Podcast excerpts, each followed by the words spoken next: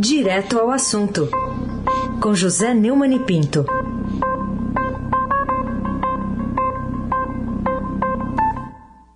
Bom dia, Neumani. Bom dia, Carolina Ercolim, Laís Gotardo, Ronaldinho Mendes e o Transatlântico Moacir Biasi, Clã Bonfim, Emanuel, Alice Isadora. Bom dia, melhor ouvinte. Ouvinte da Rádio Eldorado, 107,3 FM. Carolina Ercolim, tintim por tintim. Falar sobre isso, o governo prevendo um corte de 50% das emissões né, de gases de efeito estufa, mas não detalha essa meta, manchete do Estadão de hoje. O que, que você acha que levou o Brasil a assumir esse compromisso com a racionalidade da questão ambiental, mas sem apresentar ao mundo o que fará para cumprir essa promessa? É, mais de 100 líderes mundiais vão se comprometer hoje, durante a Conferência do Clima, COP26 em Glasgow, na Escócia, a deter e reverter o desmatamento até 2030, com medidas apropriadas apoiadas por 19 eh, bilhões de dólares de fundos públicos e privados que serão investidos na proteção e restauração das florestas. O Brasil faz parte da lista. Países que abarcam dos bosques setentrionais do Canadá e da Rússia, as florestas tropicais de Brasil, Colômbia, Indonésia e República Democrática do Congo vão apoiar a declaração dos líderes de Glasgow sobre as florestas e o uso da terra antecipou num comunicado o primeiro-ministro do Reino Unido, Boris Johnson. Esses países reúnem 85% das florestas do mundo, uma superfície de mais de 33 milhões e 600 mil quilômetros quadrados, segundo o comunicado. Segundo o, Boris, teremos a chance de encerrar a longa história da humanidade como conquistadora da natureza e, ao invés disso, se tornar, nos tornarmos seus guardiões disse Johnson de forma bastante otimista. Né? O presidente Jair Bolsonaro e o ministro do Meio Ambiente Joaquim Leite anunciaram o aumento na previsão de corte de emissão de gases de efeito estufa em discursos transmitidos no pavilhão do Brasil na Conferência do Clima, lá em Glasgow. Essa nova previsão é cortar 50% das emissões até 2030, com antes o patamar de 43% mas não melhora as ambições climáticas do governo, que tem sofrido pressão internacional para ampliar seus compromissos contra o aquecimento global. A facilidade com que Bolsonaro e seus asseclas mentem sobre tudo e para todos põe em dúvida a credibilidade do país ao aderir a esse esforço mundial para evitar o aquecimento que poderá causar catástrofes terríveis, nas quais eles simplesmente não acreditam, porque eles não acreditam na ciência. É, como diria o padroeiro dos incréus, São Tomé, é ver para crer, né, Carolina? Carolina Ercolim, tintim por tintim. Enquanto isso, o Estadão também é, destaca que a demanda por petróleo deve cair 75% por compromisso do clima. É, que consequências é, podem vir aí dessa nova realidade num país dependente de rodovias, desprovido de ferrovias e hidrovias como é o nosso? É uma reportagem de Render Pereira dizendo que no mundo em transformação, em que a sustentabilidade ganha cada vez mais relevância, o futuro do petróleo tem sido colocado em xeque. No caminho da descarbonização, né, o carbono zero, e nas medidas para limitar o aquecimento global, conforme previsto no Acordo de Paris, o produto, símbolo da segunda revolução industrial, vai ter que abrir espaço a outras fontes de energia menos poluentes, a chamada energia limpa, né? e em alguns casos também mais barata. O caso do Brasil, o Brasil tem muita oferta de hidrelétrica, né? água, né? está sendo comprometido pela é, pela estação seca, que também não está tão seca assim, né? Mas ainda não há um consenso sobre quando vai ser o pico da demanda de petróleo, talvez entre 2030 e 2040, né? Ainda vai custar muito ainda, né? Temos ainda aí, aí mais 9, 10 anos, 20 anos, né? A partir dessa data haveria o declínio do uso. Essa redução depende de uma série de fatores, como a intensidade de empresas e governos com a adoção de políticas de diminuição de emissões de acordo com o relatório da Agência Internacional de Energia, a IEA, na sigla em inglês, para zerar as emissões de carbono em 2050, a demanda de petróleo teria de cair 75% para 24 milhões de barris por dia. As previsões da multinacional British Petroleum apontam para uma queda de 68%, da Shell de 20%, segundo dados do Instituto Brasileiro eh, de Petróleo e Gás Natural, o IBP. Por enquanto, o preço do petróleo ainda está em alta. A prova do noticiário de hoje tem alta, o A nossa gasolina aqui, o diesel estão caríssimos, tem greve de caminhoneiro, etc. Está é, tá em alta no mercado internacional e vai ser preciso esperar medidas práticas no dia a dia para saber se de fato ele vai ser abandonado como previsto, né? Carolina Ercolim. Tintim por tintim. Enquanto isso, você também publica no seu blog, no portal do Estadão, Bolsonaro envergonha o mundo todo. Conclusões você chega nesse balanço que fez aí da viagem do presidente pela Itália, é, nesse, nesse feriadão? Pois é, o, o, o meu amigo Walter Mairovich, que tem uma relação muito intensa, ele é franganiello também, então tem descendência italiana, é, me avisou que esse prefeito aí é da Liga Norte, né? Um, um Extrema direita, né? É, da extremíssima direita lá, o prefeito de Angalara Veneta, né? Uma aldeia de 5 mil habitantes, uma, uma vilinha, né?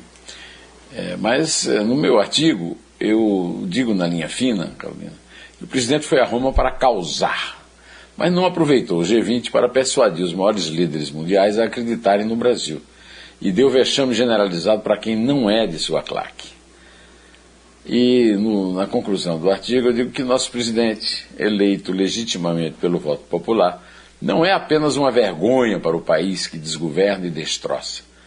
Ele é sim para o mundo inteiro, onde franceses e norte-americanos recusam a vacina contra a Covid por acreditarem nas mesmas lorotas com que ele recusa na condição de charlatão mor da República.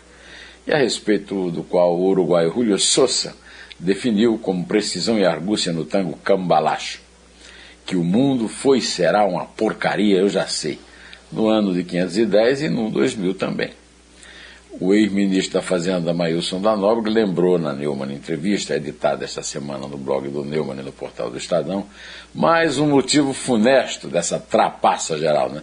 Cambalache significa trapaça. Em espanhol, cambalache. Em português, cambalacho. o, o, o, o Mailson disse o seguinte: o melhor para o Brasil é a PEC dos precatórios não ser aprovada pois criou um calote infinito. É inconstitucional e foi muito piorada pelo relator. O relator, Hugo Mota, é conterrâneo meu e do Maílson. É, o Maílson é de, Santa, é de Cruz do Espírito Santo, eu sou de Iraúna e o Hugo Mota é de Patos de Espinhara, na Paraíba. Felizmente, contudo, eu continuo no artigo, como lembrou o protagonista de Dois Dedos de Prosa, o artista plástico Dolino, ainda resta uma resta de esperança. A Dolino disse o seguinte: uma vez me perguntaram quais eram meus ídolos. Então me reportei a uma fotografia da passeata dos 100 mil, reunindo o quarteto João da Baiana, Clementina de Jesus, Pixinguinha e Donga. Esses me representam. O Brasil tem uma sensibilidade que em nenhum outro lugar há. Uma estrela que brilha. Nós fracassamos, mas seu filho Arthur e meus netos vão nos levar adiante. Que Deus tido, mas não comprovado, como brasileiro, ouça Dolino.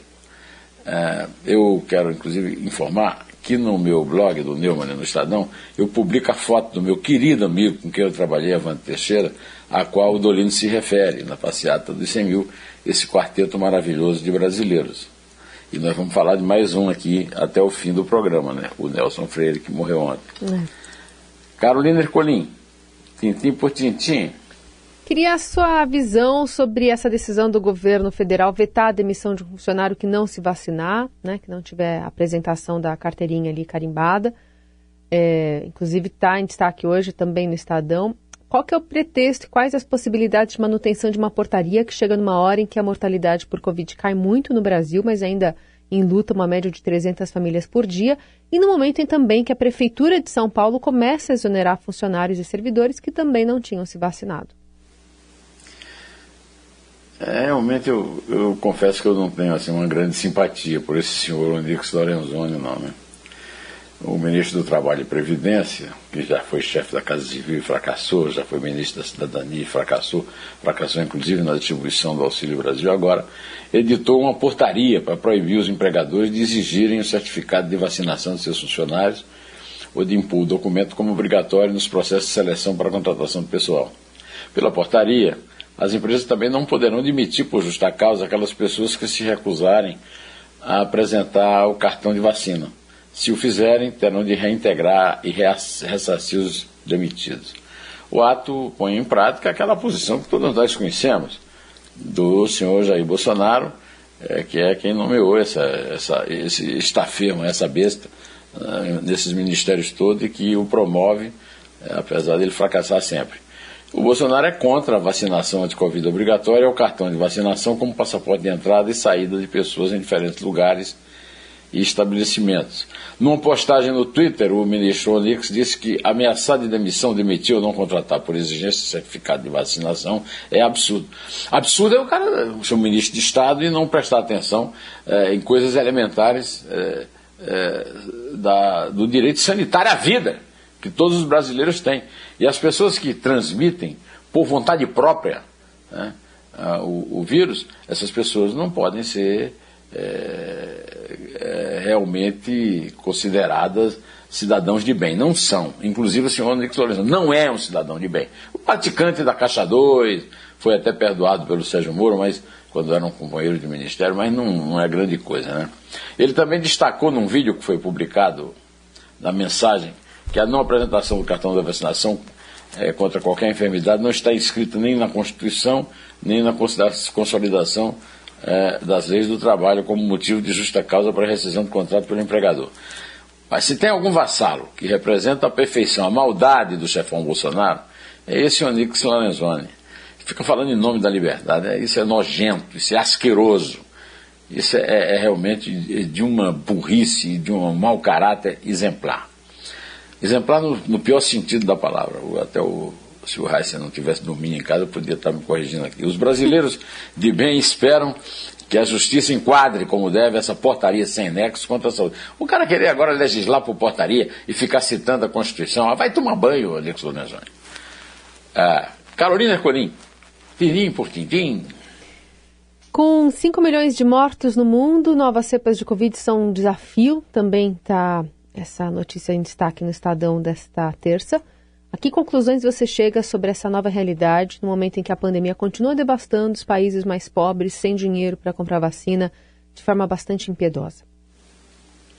Um pouco menos do segundo aniversário da pandemia Covid-19, o mundo completou ontem 5 milhões de mortes pela doença, segundo o levantamento da Universidade Johns Hopkins, que divulga sempre isso.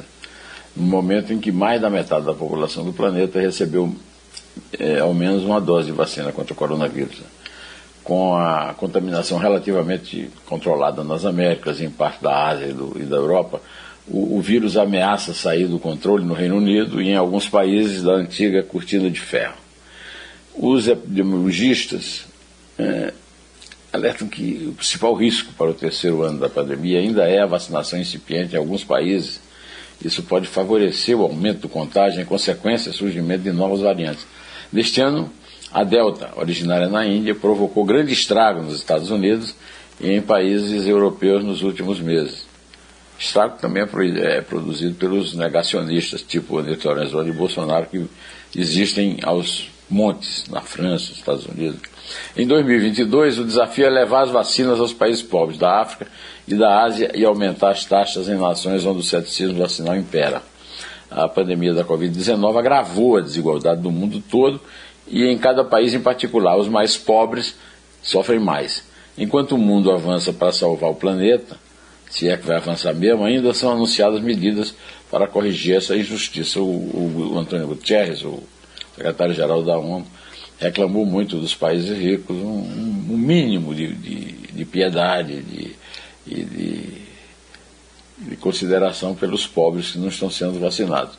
Mas o apelo da ONU cai eh, sempre no vazio, né? não tanto por, é, pelo negacionismo do, dessa direita estúpida, mas sobretudo pelo, pela indiferença dos ricos que compram toda a vacina disponível e, e não, não tem um menor pensamento caridoso em relação às populações mais pobres do mundo. É, Carolina de Corim, tintim por tintim.